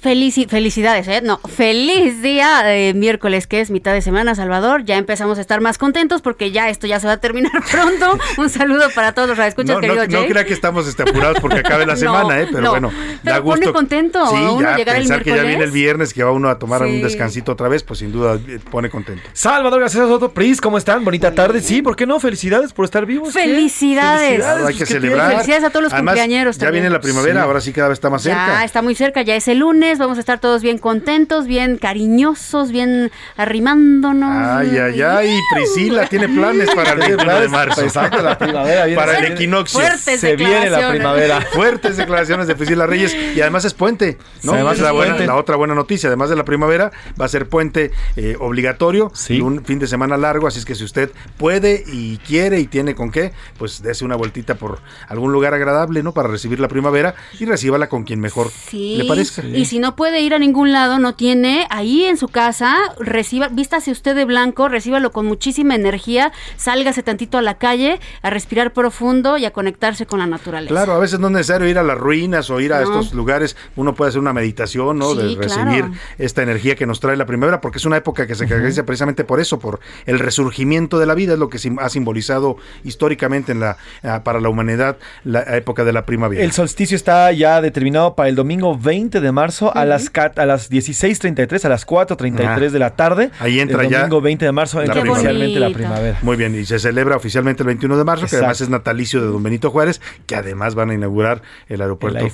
Felipe Ángeles. Por cierto, vi unos, unos, unos reportes, a ver si me los buscas, José Ajá. Luis, que dice el gobierno que para llegar al AIFA, Sí, desde ah. Perisur vas a hacer una hora con 15 minutos. Ah, Pues no tenemos sé si el reporte va a de ser Iván en Márquez. helicóptero, ahorita lo vamos a escuchar más adelante, que si vas a ir de Santa Fe puedes hacer una hora con 20, pues que me digan Y cómo. los precios también. En vienen domingo, en domingo a las 4 de la mañana, yo No, creo. pues sí, seguramente a las- en la madrugada sí llegas a El esa hora. lunes, que es puente, y además, Ajá, exacto. pero además el presidente hoy dijo en la mañana que iba a quedarse a dormir en Palacio y que él iba a viajar hacia el AIFA el lunes para demostrar que sí se hacen 40 minutos hacia el aeropuerto Felipe Ángeles. Sí, y que se va a quedar ahí en. No, no dijeron que se iba a quedar en un hotel. del- No, porque del no estaba al lado todavía. El, el hotel allá Ah, se, Por claro. eso es que se va a quedar. es un hotel del ejército que está ahí en la, lo que era la base aérea y ahora lo van a Exacto. concesionar a Holiday Inn, creo, lo van a formar. Claro, si todos tenemos una suburban y podemos salir protegidos, pues vamos a llegar Pues en sí, 40 claro, minutos, ¿no? rapidísimo, si te abren Bueno, paso, te abren paso los escoltas y la- los tránsitos, pues sí. A ver, ¿qué dice el público, Priscila Reyes? Buenas tardes, Salvador. La gasolina en México no es barata. Siempre nos prometían que bajaría y nunca sucedió. Lo dice Fernando Castro. Saludos para Fernando. Buenas tardes. Pues Les no, comento no es que barata, ¿eh? Decir que Pues 22 no. pesos el litro es barato, pues no sé dónde que me 22. digan. Hijo, ¿en dónde hay que hablarle otra O vez sea, al un tanque, procurador? hoy un tanque lo llenas con, mm, si es magna, 1.300 pesos y una premium, 1.400, casi 1.500 pesos. Sí, por más económico que tengas un Por carro, más, ¿no? exactamente. Hola, buenas tardes. Les comento que Tizayuca Hidalgo está inundado de propaganda por la revocación de mandato. Ya chole por acá. Hola, Pri, Salvador y José Luis. La gasolina solo resulta barata para las personas con un ingreso muy, pero muy Exacto. alto. Ese es el tema. Andar presumiendo que tenemos gasolina barata, pues barata para quién? Exacto. Para la jefa de gobierno que tiene vales de gasolina y que le llenan su tanque de su suburban, pues sí, debe ser muy barata, ¿no? Pero para, el para la gente común, no, no es barata la gasolina en México. Que- Gracias. Que, esté más barata que en otros lados ahorita, eso sí es cierto, pero que sea barata aquí para nosotros, no, no lo es. Gracias Alberto de Colima que nos manda este mensaje. Buenas tardes, el gobierno está sosteniendo el precio de las gasolinas con propósitos de imagen porque en menos de un mes habrá la votación para la revocación del mandato. El gobierno no tolera ninguna crítica, ni siquiera diferencia de opinión, lo están diciendo por acá. Sí. Gracias por el mensaje. Heriberto dice, Armando Linares es un héroe, daba voz a las causas justas. Esperemos sigan surgiendo hombres valientes como lo fue él. Hoy más que nunca lo necesitamos, independientemente de que se peleen y hagan algo o no AMLO y los europeos. Descanse en paz, Armando Linares, paz. sin duda era un periodista valiente, tan valiente que en México últimamente ser periodista valiente pues le puede costar o que lo anden calumniando y desprestigiando todos los días, ya sabe dónde, o que vayan y lo maten como están asesinando periodistas en varios estados de la República. Eduardo Herrera, saludos, excelente miércoles. En referencia al periodista asesinado, el Parlamento Europeo tiene toda la razón y este presidente, sin aceptar la realidad, ya basta de estar condenando únicamente sin dar resultados. Tal cual es la pregunta acá, ¿cuándo van a dar los resultados? Salvador y tu gran equipo, el trabajo soy... Ok. Soy Alejandro Amesco de la Ciudad de México y mi Gracias. opinión es que depende del lado que lo veas, si la gasolina es cara o no, porque no todos ganamos lo mismo Exacto. exactamente. Pero mire, no todos ganamos lo mismo, es cierto, pero si usted ve la- lo que gana la mayoría de la población, porque aquí, o sea, los que ganamos más somos pocos, ¿no? Los que ganan menos salarios son la mayoría. Y para esa mayoría es una gasolina a un precio bastante caro. Nada más, según el INEGI, el salario promedio de un mexicano, más del 50% gana 7.380 pesos al mes. Ese es el salario promedio. Si hablamos de que un tanque cuesta cerca de mil pesos, pues es un poco más del 15% del salario de, un- de una persona, No, pues que son 7 mil pesos. O No sea, esas, esas son las Y comparaciones. que seguramente no vive, no, no trabajas a la, a la vuelta de la esquina, ¿no? Entonces es es un gran problema. Dicen por acá en helicóptero para llegar al aeropuerto. En Seguramente helicóptero. en un helicóptero llegas en menos de una Ojalá que pronto veamos a AMLO como el bronco por las firmas falsas, lo están diciendo por acá. Eh, por acá nos llegó un mensaje que dice malditas ratas. Ok. Así de plano. No sé si nos dicen a nosotros, ¿A dicen malditas ratas, luego dice malditos cacas y, y con faltas de ortografía, maldito aeropuerto, etcétera. Malditos todos. Malditos todos, maldita sea. Bueno, Maldita sea. pues ahí está. Un abrazo para usted. Respire. Ay, respire profundo. Ánimo, ánimo. Sí se Vea las veces, jacarandas. pero sí. Vea las jacarandas, ¿Qué ponle de buenas. Twitter? Arroba ese García Soto, los, eh, los seguimos, los invitamos también a que nos sigan, arroba soy Salvador García Soto en Instagram, estas dos redes donde publicamos además los reportajes eh, que eh, damos a conocer no solamente en este espacio, sino también en Noticias de la Noche, que tenemos este noticiario en Heraldo Televisión. Sobre el tema de las gasolinas, el 59% dice, modifiqué parte de mis gastos para poder pagar las gasolinas. El 32% dice que sí, que ha dejado de plano de, de pagar algunas otras cosas para poder pagar el costo de la gasolina que, uti- que utilizan. Y solamente el 9.4% dice que no, que no le ha afectado este aumento en eh, este, este aumento en las gasolinas. Sobre el tema de Zitácuaro y el asesinato Siento que de dijiste Armando- como 80 veces gasolinas, no sé por qué. Combustibles. combustibles, gasolinas. En fin, la. Michoacán, fue asesinado el Un libro de periodista. sinónimos para José Luis. Nada más No, dijeron no, dos él no, ustedes. él no, él estaba leyendo nada más las, las respuestas, pero Pero bueno, en Zitácuaro, Michoacán, fue asesinado el periodista Armando Linares. Hay un rotundo 98% dice que el euro, eh, el- los eurodiputados tienen razón. Hay violencia en contra de todos los diputados, en, en contra de los periodistas, así que el 98% es rotundo. Solamente dice, el punto 5 dice que no hay por qué alarmarse y el otro punto 5 dice, no tienen por qué meterse, no tienen por qué meterse en estos temas. Bueno, pues ahí está Así la que es opinión rotundo. de nuestro auditorio y se nos ha quedado fuera, pero hoy, hoy sí. Hoy toca y hoy hay cotorreo informativo. Venga. Ya llegó la hora. ¿La hora de qué? La hora del cotorreo informativo. Y es momento de cotorrear la información y la noticia. ¿Qué nos traes, Priscila Reyes? Vamos a hablar de pelea, Salvador, pelea, porque todo el mundo está peleando el día Pelea, de hoy. pelea, pelea, pelea. No, no, no, no, no, no, no, no, no, si son tan amables, el fondito primero, por favor. Sí, no le Pero bueno, su nota antes. a ¿Saben qué fue relevante eh, eh, durante el fin de semana y no sé si lo vieron? Que Elon Musk retó a Putin a, una, a un pleito. Sacó un Twitter que se volvió súper viral, Salvador, diciendo, vamos a enfrentarnos tú y yo, cara ¿Así? a cara. Así de plano se la cantó. El ganador se lleva a Ucrania.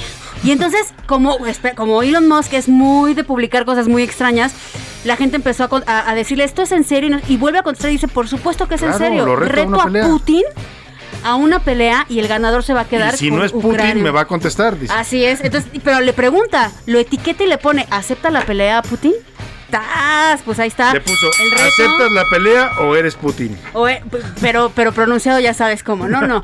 Oigan, y rapidísimo, hablando de pleitos, hemos estado hablando sobre esta famosa carta que fue la respuesta de nuestro presidente hacia los eurodiputados. Y aprovechando que estamos hablando de pleitos, quiero que escuchen esta batalla que fue viral en 2019 de dos niñas de primaria argentinas. Es que así se me figuró cuando leí la carta O sea, del así presidente. te sonó la Así carta me de- sonó. del gobierno de México. Por favor, escúchenla.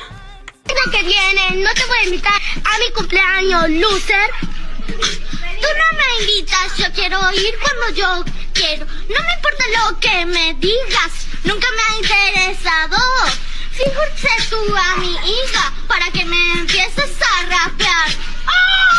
¿Sabes qué? Yo te voy a quitar todo lo que te di en mi cumpleaños. ¿Sabes qué? A vos te cantó mi cumpleaños. Además es un pleito rapeado. Claro, es una batalla de rap, pero está genial y a, a eso me sonó Salvador Bueno, con la pues ahí está. Muchas gracias, Priscila Reyes. Vamos a ver si Putin le contesta a Elon, Elon Musk. Será es. interesante, ¿no? Verlos en un duelo.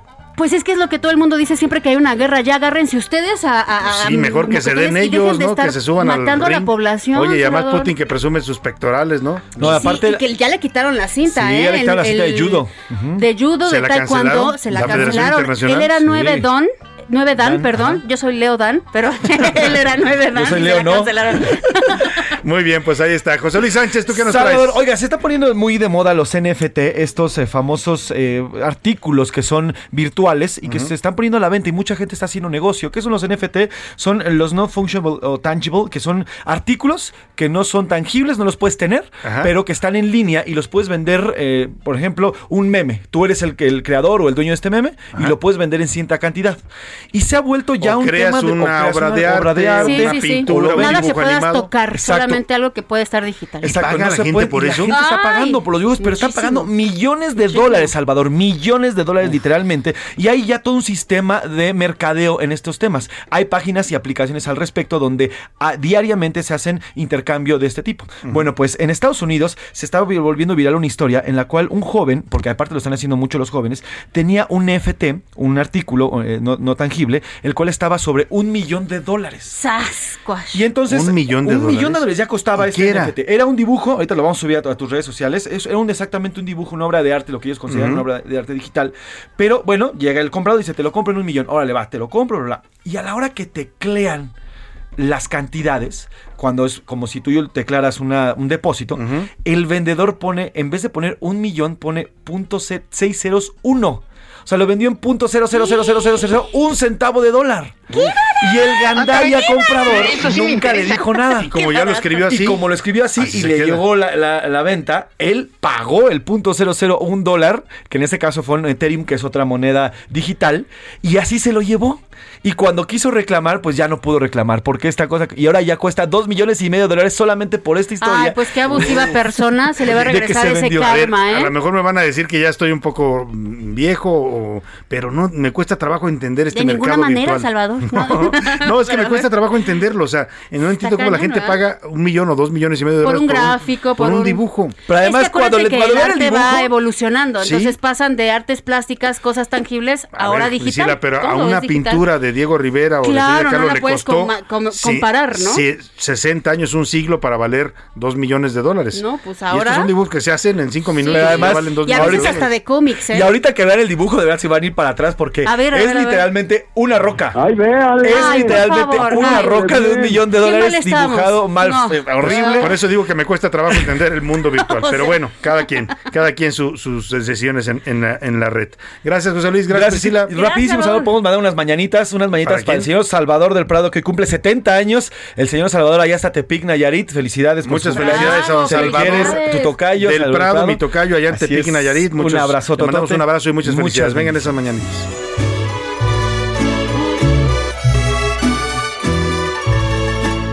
Estas son las mañanitas que cantaba el rey David.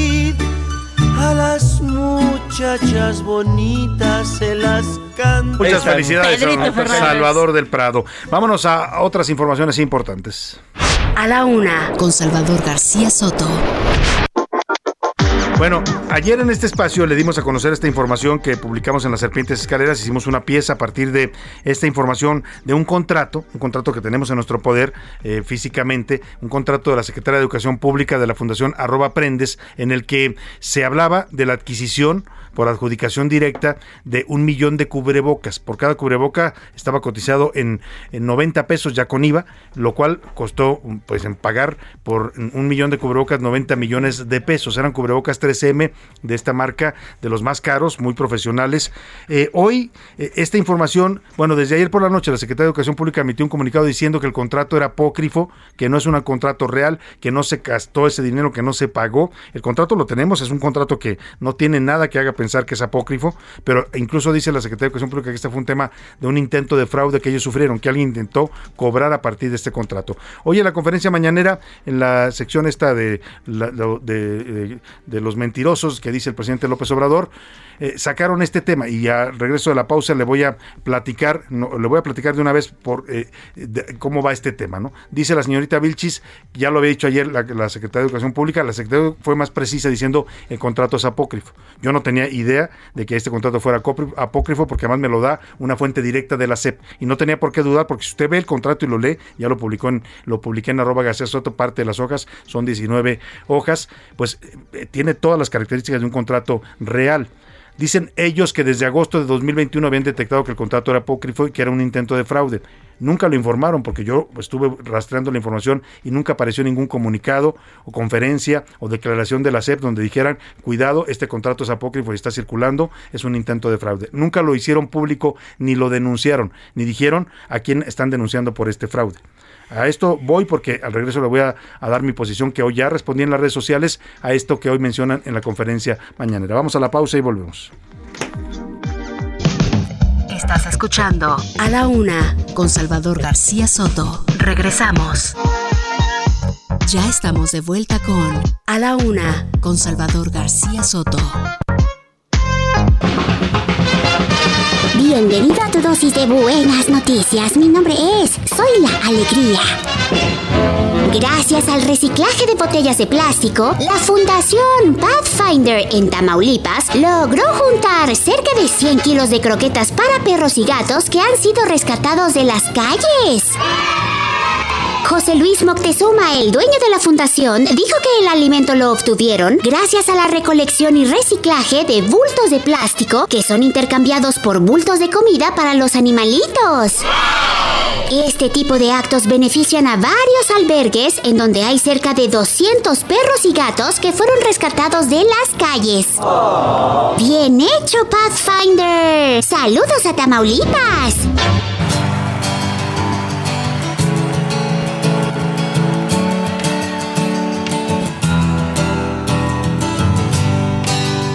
Lucha de gigantes convierte el aire en gas natural. Un duelo salvaje advierte lo cerca que ando de entrar en un mundo descomunal. Siento mi fragilidad.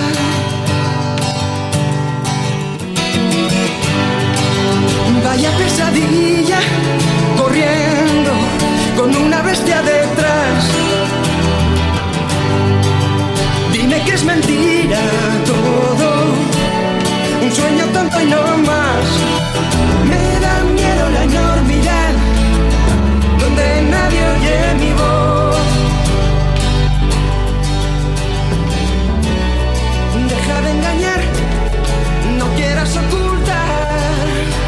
tarde con 32 minutos. Ya regresamos aquí en A la Una y estamos escuchando, por supuesto, esta canción que seguramente usted la identificó. Si es ochentero, de inmediato la identificó. Las nuevas generaciones la conocen más por la película de Amores Perros, que fue también tema de esta película. Estamos hablando de Nacha Pop y Lucha de Gigantes. Esta banda española, parte de la ola madrileña ya en los años 80. La canción es de 1987 y es una gran, gran canción. Escuchemos un poco más de Nacha Pop y seguimos ahora con más información.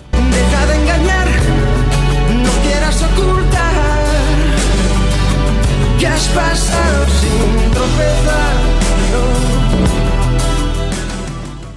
A la una, con Salvador García Soto. Bueno, y vamos a terminar este tema rápidamente. Tampoco me gusta mucho entrar a mí en polémicas, pero con eso que le da, les dan eh, por hacer un show ahí en la mañanera y salir a decir, es que fulanito está mintiendo porque no sé qué, que no sé qué, ¿no? Bueno, pues hay que responder. Y yo ya respondí en Twitter a, a estos señalamientos que hacen desde la conferencia mañanera. El comunicado ayer de la Secretaría de Educación Pública, cosas bastante extrañas, ¿no? Porque la columna se publica ayer, desde las 5 de la mañana, 4 de la mañana está circulando.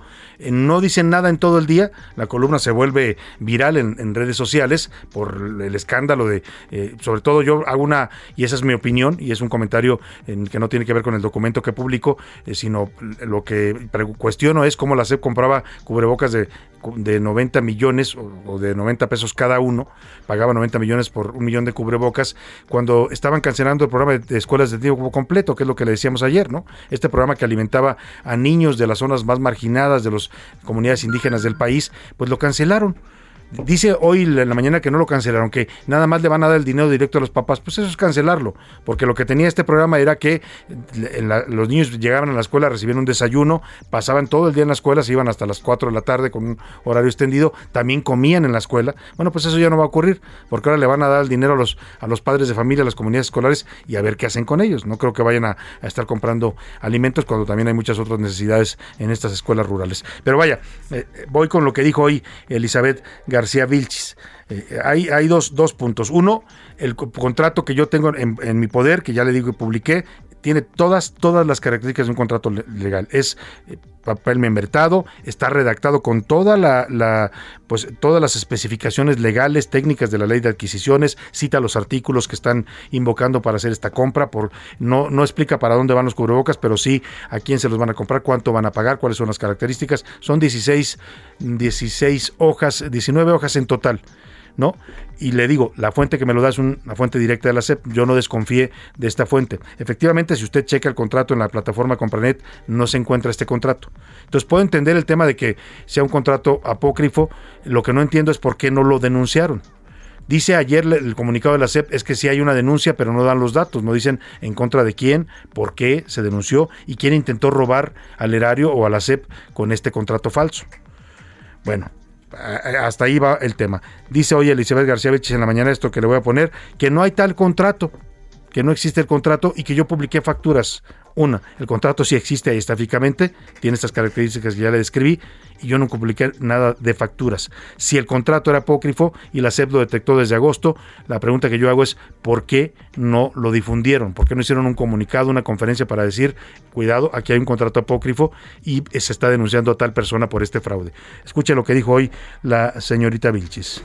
El 15 de marzo pasado, en la columna de Salvador García Soto en el Universal, titulada La SEP compró cubrebocas de 90 pesos cada uno. El señor usa como fuente una factura falsa con firmas apócrifas, con lo que se intentó extorsionar a la SEP el año pasado. El contrato al que alude el periodista no existe y tampoco hubo una partida asignada. En la SEP pudieron haber aclarado todo esto al columnista García Soto, si atendiendo al rigor periodístico. En la SEP pudieron haber aclarado, pero no lo hicieron. Y la obligación de la SEP, le voy a decir cuántas veces aquí, aquí está Laura Mendiola viéndome mi coordinador de invitados, hemos hablado a la SEP para pedir entrevistas, para pedir posiciones, para pedir que nos conteste la secretaria Delfina Gómez, la subsecretaria, el director de escuelas públicas, para que alguien nos dé una posición de temas educativos. Siempre la respuesta es no. No va a hablar nadie, no va a salir nadie. ¿Por qué en la SEP no informaron de esto? ¿Por qué no lo dieron a conocer públicamente? ¿Por qué se lo guardaron para ellos? Si el contrato era apócrifo, como dicen, porque yo sigo viendo el contrato y no le veo nada de apócrifo, pero ellos afirman que es apócrifo, y que fue un intento de fraude, pues ¿por qué no lo difundieron? Si hay una denuncia, hay un intento de fraude, deben hacerlo público. Pero además, la señorita Vilchis dice que yo publiqué facturas. No, señorita Vilchis, no publiqué ninguna factura. Publiqué una copia de este contrato. Y el contrato sí existe y ahí está publicado. O sea, usted también, que según usted está censurando las fake news, también difunde mentiras, señorita Vilchis, y también el presidente difunde mentiras desde la mañanera por no ser precisos en sus comentarios. Ya hay cantidad de periodistas que los han demandado, que les han replicado, y estamos en el derecho a hacerlo. Si ellos van a salir a exponernos públicamente, por un, eh, un una, eh, eh, posible error como este. Yo admito, dicen, que no, que no recurrí, y lo menciona en el, en el comunicado de la CEP, que atendiendo el rigor periodístico no les pregunté. Mire, no les pregunté, cierto, puedo reconocer esa falta, pero no les pregunté, ya le dije por qué, porque nunca nos contestan, nunca nos dan opiniones, nunca dan a conocer la información que es pública y que están obligados a darnos a conocer. Y además quien me cuestiona por esta falta de rigor periodístico es Azucena Pimentel, que es la directora de arroba PrendeMX. Arroba PrendeMX es este organismo que firmó este contrato, es un organismo de la CEP. Azucena Pimentel era la productora de Carlos Loret de Mola en Televisa, el noticiero de, de, las mañanas, donde se hizo el montaje periodístico en el caso de Israel Vallarta. Ella fue la que produjo ese montaje en el que presentaron un, supuesto rescate de unas víctimas de secuestro como real, cuando era un secuestro, una, un rescate actuado, actuado para las cámaras de Televisa, para el noticiero de Loret, y la productora se llamaba Azucena Pimentel. Ella me va a dar clases de rigor periodístico, me temo que no. Señora Pimentel, no le acepto a usted una sola mención sobre rigor periodístico. Ahí queda el tema y vámonos a otros asuntos. A la una, con Salvador García Soto. Vamos al tema de las gasolinas, algo que sí es real y que nos está afectando a los mexicanos. El gobierno nos vende la idea de que tenemos gasolinas baratas, casi tenemos que agradecerles. Es como esto de las vacunas, ¿no? Que están publicando publicidad diciendo, ¿quieres que las vacunas sigan siendo gratuita, gratuitas? Y le hago así porque así es el tono, como de tontos, ¿no? ¿Quieres que las vacunas sigan siendo gratuitas? Entonces, ¿quieres que siga López Obrador en la presidencia? Vota este 10 de abril. Perdón que lo repita, ¿eh? pero así están circulando estos pósters y estos volantes ilegales además porque violan la veda electoral, pero además con mentiras, porque las vacunas en México siempre han sido gratuitas. Desde la época que empezó las campañas nacionales de vacunaciones allá en los años 50 o 60, desde entonces han sido gratuitas, nunca nos han cobrado una vacuna.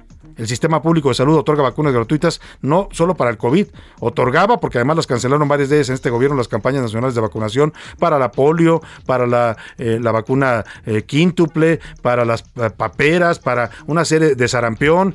Ahora las han cancelado, pero existen esas vacunas, toda la vida han existido y son gratuitas. Le digo esto porque hoy nos dicen, tenemos la gasolina más barata, dice la jefa de gobierno Claudia Sheinbaum. México tiene gasolina más barata que otros países. O sea, casi tenemos que decirle gracias gobierno porque nos estás dando gasolina barata, pero la realidad es que no es barata. Si lo metemos en el contexto, si usted la ve comparada con otros países, sí, está más barata que en Estados Unidos, porque allá andan en 30, 38 pesos ya los litros de gasolina. Acá están en 22, 24, hasta 30 en algunas gasolineras más barata, pero depende cómo la vea, porque si la vemos para el ingreso de la mayoría de los mexicanos, entonces la gasolina nos cuesta 5% de nuestro salario cada mes, solo para pagar los combustibles. Mica Ramírez nos explica. A pesar de que el gobierno insiste en que la gasolina es barata en el país, informarles de que no van a haber aumentos de gasolinas, de diésel. Para los mexicanos sigue siendo cara y es que debido a los ingresos que reciben, llenar el tanque representa un gasto del 5% de su ingreso mensual. Mientras que en otros países, aunque la gasolina es más cara, debido a sus ingresos representa un gasto menor. Tal es el caso de Lituania, donde ocupa el 4.5% en gasolina, Gran Bretaña, donde representa el 3.11% del gasto, Alemania con el 2.92% y Estados Unidos, donde apenas representa el 1.22% de su salario mensual. Lo mismo ocurre en la Ciudad de México, donde a pesar del subsidio al IEP, el costo sigue siendo elevado para los capitalinos. Aunado a esto, se prevé que este apoyo genere pérdidas recaudatorias de 554 mil millones de pesos, es decir, el 2% del PIB. Para A la Una con Salvador García Soto, Milka Ramírez. Bueno, pues ahí está, esa es la realidad. Barata, barata no es la gasolina en México. Más barata que en otros países en este momento sí, y lo es porque el gobierno está sacrificando ingresos. El gobierno no está cobrando el IEPS para que no aumente el precio de la gasolina, que son como 6, en promedio 6, de 4 a 6 pesos. O sea, si nos cobraran el IEPS, como lo estaban haciendo históricamente, en este momento lo que estaríamos pagando 28 pesos, 29, 30 la gasolina. Pero lo están, no lo están cobrando porque López Obrador no quiere que las gasolinas se le dispare. Nada más que eso nos va a costar también a los mexicanos. O sea, tampoco es una graciosa concesión del gobierno, porque al no cobrar el IEPS, el gobierno disminuye sus ingresos. ¿Sabe cuánto nos va a costar? más de 2% del Producto Interno Bruto.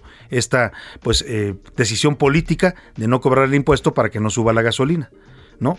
Como si pues es que es un tema para el presidente de imagen, pues de popularidad, y como lo que más importa en este gobierno es la imagen y la popularidad del presidente, que son sagradas, importan mucho más que otras cosas, que los niños con cáncer, que las, muertes de periodistas, que la violencia del arco. Primero aquí es la popularidad del presidente. Entonces, pues sacrifiquemos ingresos para el fisco a cambio de que los mexicanos crean y viven en la ilusión de que tienen una gasolina de las más baratas del mundo. Ahí dejamos ese tema y vamos rápidamente a esto a explicarle. Hoy eh, ya viene la inauguración del AIFA, cada quien decidirá si va o no a tomar un vuelo de allá. Eso es una decisión al final libre, ¿eh? no lo pueden obligar tampoco a decirle tienes que volar del AIFA, porque seguirá funcionando el Benito Juárez. Usted decidirá de dónde quiere volar, donde le convenga y donde le acomode, ¿no? Pero si usted quiere ir al AIFA, ¿cuánto va a ser en, trasladarse hacia allá? Que el gran cuestionamiento, porque no están terminadas las vías de comunicación, sí hicieron algunas adecuaciones en vialidades para poder llegar, y hoy el gobierno da un reporte en donde dice que vamos a hacer una hora desde Perisur, o sea, desde el sur de la Ciudad de México hasta el Aeropuerto Internacional Felipe Ángeles, que está allá en Santa Lucía, en el Estado de México. Imposible de creer, pero eso es lo que están informando. Escuche usted esta nota de Iván Márquez.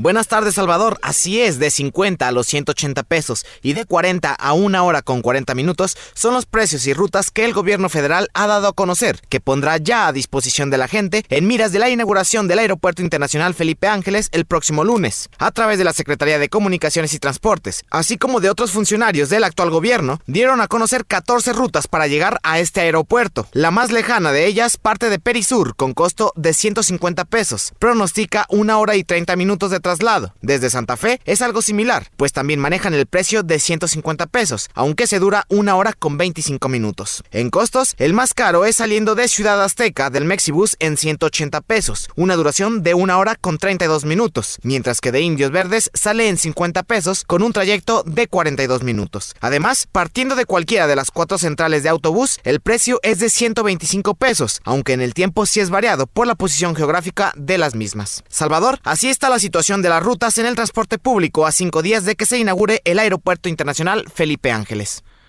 Bueno, pues ahí está. Esos son los tiempos que dice el gobierno y los costos de los taxis. ¿Usted cree que va a ser así? Cada quien que nos dé sus opiniones y yo insisto, ese va a ser un tema de decisión personal. ¿eh? Yo no estoy ni a favor ni en contra del aeropuerto internacional Felipe Ángeles. No me queda para volar porque yo vivo en el sur de la ciudad. O sea, no me va a quedar trasladarme hasta allá.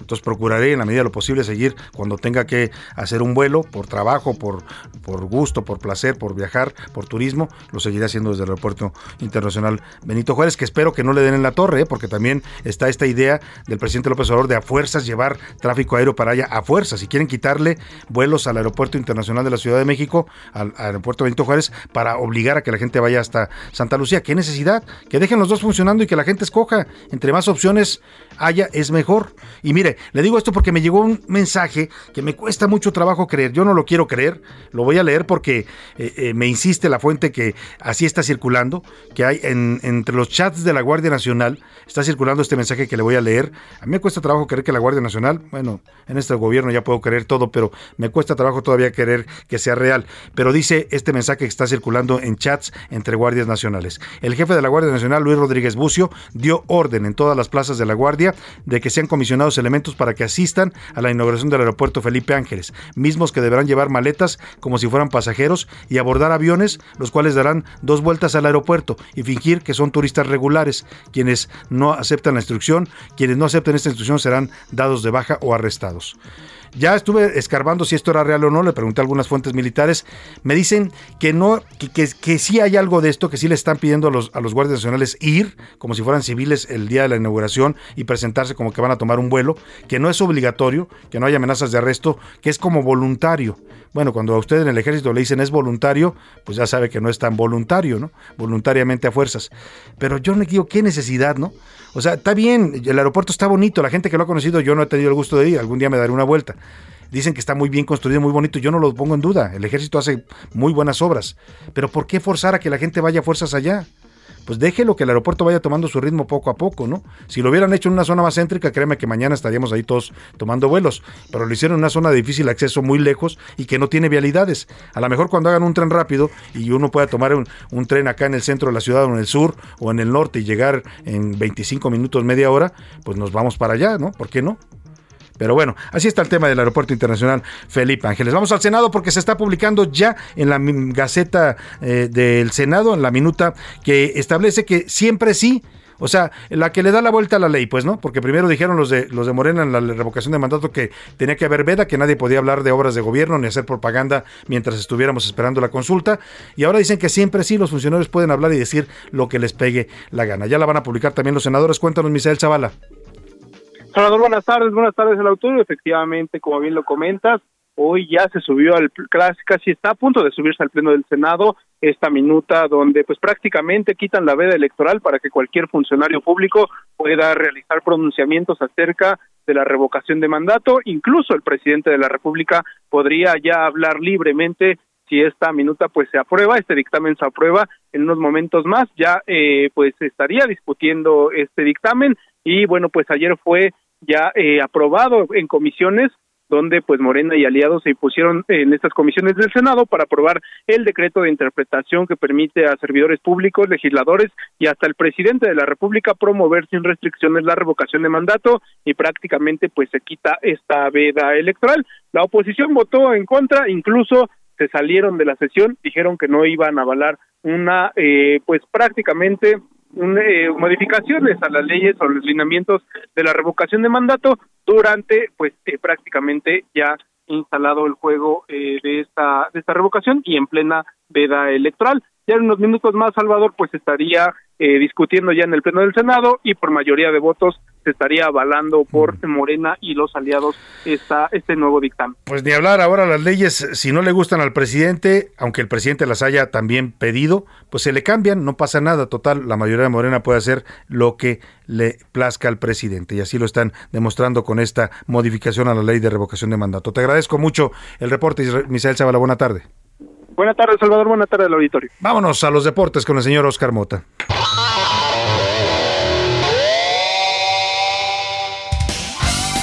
Oscar Mota, muy buenas tardes, ¿cómo estás? Mi querido Salvador García Soto, ¿cómo estás? Te mando un gran abrazo a los amigos de la UNA. Hoy un gran día para ganar. Vamos a hacer un poquito de numeral y un poquito de números. Y es que con lo que hemos reportado a lo largo de estas semanas, que no le está yendo bien a la América, de mi querido Javi, de mi querido Mafra y José Luis Sánchez y de todos los que trabajan ahí, por supuesto, de aquí en la UNA con Salvador García Soto.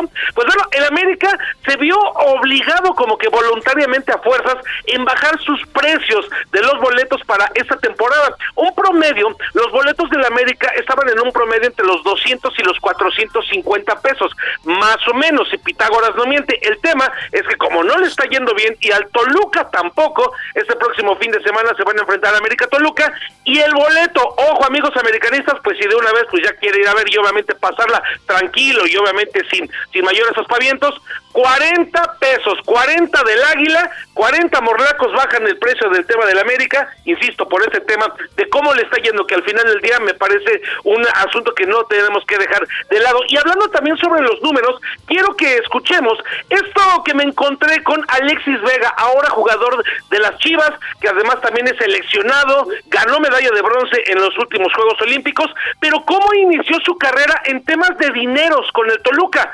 Vamos a escucharlo, mi querido Salvador, y rápidamente lo comento. Yo ya tenía en mi mente, dije, pues ya tengo tres quincenas, güey, o sea, voy a comprar algo, güey. Pues dije, ya tengo mis 15 mil pesitos porque ya cuando debuté ganaba mil, mil trescientos y subió a ocho mil fijos, ¿sabes? Y ya después por minutos jugados o partidos que tengas, pues llevaba un tope como de 30 mil pesos, güey. Entonces dije, no, pues ya tengo mis 15 mil pesos, me voy a comprar una playera, unos pantalones, güey. Entonces ya llego yo al, al cajero, güey, y meto la tarjeta, güey. No, pues tenía como un millón ochocientos, güey. Y se me hizo bien raro, güey. Iba con un compa y digo, ve, güey, se equivocaron. Le digo, me depositaron esto, esta feria no es mía, güey. Que agarro y que marco luego, luego a Rosy, que era la contadora. Digo, no, la verdad, pues me depositó un dinero que no era. Yo creo que se equivocaron. Digo, porque yo no gano eso. Me dijo, no, Alexis, esas son todas tus primas por los partidos que hemos ganado en, en Toluca. premios. Todos los premios. En, en Toluca pagan muy bien los premios. Entonces, este, le dije, no, pues es que yo no sabía, pues yo apenas recién voy subiendo. Su primer gran cheque, querido Salvador, de un millón ochocientos varos, no sabía que le iba a llegar. Espero que ojalá me caiga uno así. Los deportes. Muchas gracias, Oscar Mota. Un abrazo, buena tarde. Un gran día para ganar. Vámonos rápidamente al entretenimiento con Priscila Reyes que nos trae temas interesantes. 89 the number, another summer. Sound of the funky drummer. Music hitting your heart, cause I know you got soul. Hey, listen if you're missing, y'all. Swinging. Hoy anda rapera Priscila Reyes. Uy, Salvador, es que estamos, Andas mira, como las niñas estas argentinas. te están Sí, rapeando. me No te voy a tu invitar fiesta. mi cumpleaños, pero estamos escuchando a Public Enemy, Fight the Power, que esta canción fue del 89 porque justamente el que está cantando ahí, Flavor Flav, hoy está cumpliendo 63 años. Este hombre que es el que se pone unos relojotes siempre Ajá. colgando del cuello. Entonces tenemos que hacerle reconocimiento porque es uno ¿Y de los sigue más rapeando carismáticos. a los 60? Él sigue, sigue rapeando y ganando dinero, Salvador, en reality shows, que son mujeres que se quieren ganar su amor y está, perdón. Pero bueno, No, no es que es, guapo, muy carismático. El gusto muy se rompe géneros, Priscila. Muy, muy carismático. Oigan, rapidísimo, hay una actualización sobre el caso de Vicente Fernández y Televisa. Ajá. Eh, y ya es un comunicado que está sacando ya Televisa Univisión Salvador. Eh, dice tal cual, al día de hoy, el Poder Judicial Federal, mediante un juzgado federal en la Ciudad de México, ha otorgado una suspensión en el amparo promovido por Televisa, que ya lo habían eh, solicitado. Televisa, Televimex, Grupo Televisa, Editorial Televisa, en contra de las medidas precautorias que ordenó el INPI, ¿no? De que no pasaran ya la, La serie la serie. Pues con esta resolución judicial fe- federal se confirma lo manifestado por las empresas. Esto es, la autoridad no puede suspender de manera precautoria la serie del último rey, el hijo de pueblo. Se va a seguir transmitiendo. Pues ahí está. O sea, Y- Televisa gana por el momento este, este round. No, y aparte la publicidad que le ha dado todo lo que está sucediendo, Salvador. Apenas, Pues ¿Tú ya la viste algo? Apenas vi un cachito y dije. Sí, yo vi un tramito y no me gustó, insisto, la ¿Sabes actuación qué? de Pablo Montero no es creíble, no se parece a Vicente, no, no físicamente, sino la actuación es mala. No la sientes, La- no te gustó. Su voz ni siquiera es la voz como, similar a la de Vicente. Y mira, están explotando algo. Ha sido la que obviamente todo el mundo la ha volteado a ver porque es la no autorizada, porque se basa en el libro de Olga Warnat, pero lo están explotando porque los primeros dos capítulos todo el tiempo están hablando del Sí, secuestro del hijo de Vicente Jr. O sea, vamos, hablen de otra cosa. ¿Dónde Pues está sí. lo de Vicente, no? Y son, le faltan, van a ser 15 capítulos, van a ser tres temporadas. Entonces, pues bueno, en esas andamos. Rapidísimo, ayer, Salvador, ¿a ti te gusta José Luis Perales? Sí, me encanta. Ayer un se gran despidió, compositor. ayer se No despidió de los escenarios aquí en México en el Auditorio Nacional después de cinco años de no haber estado acá.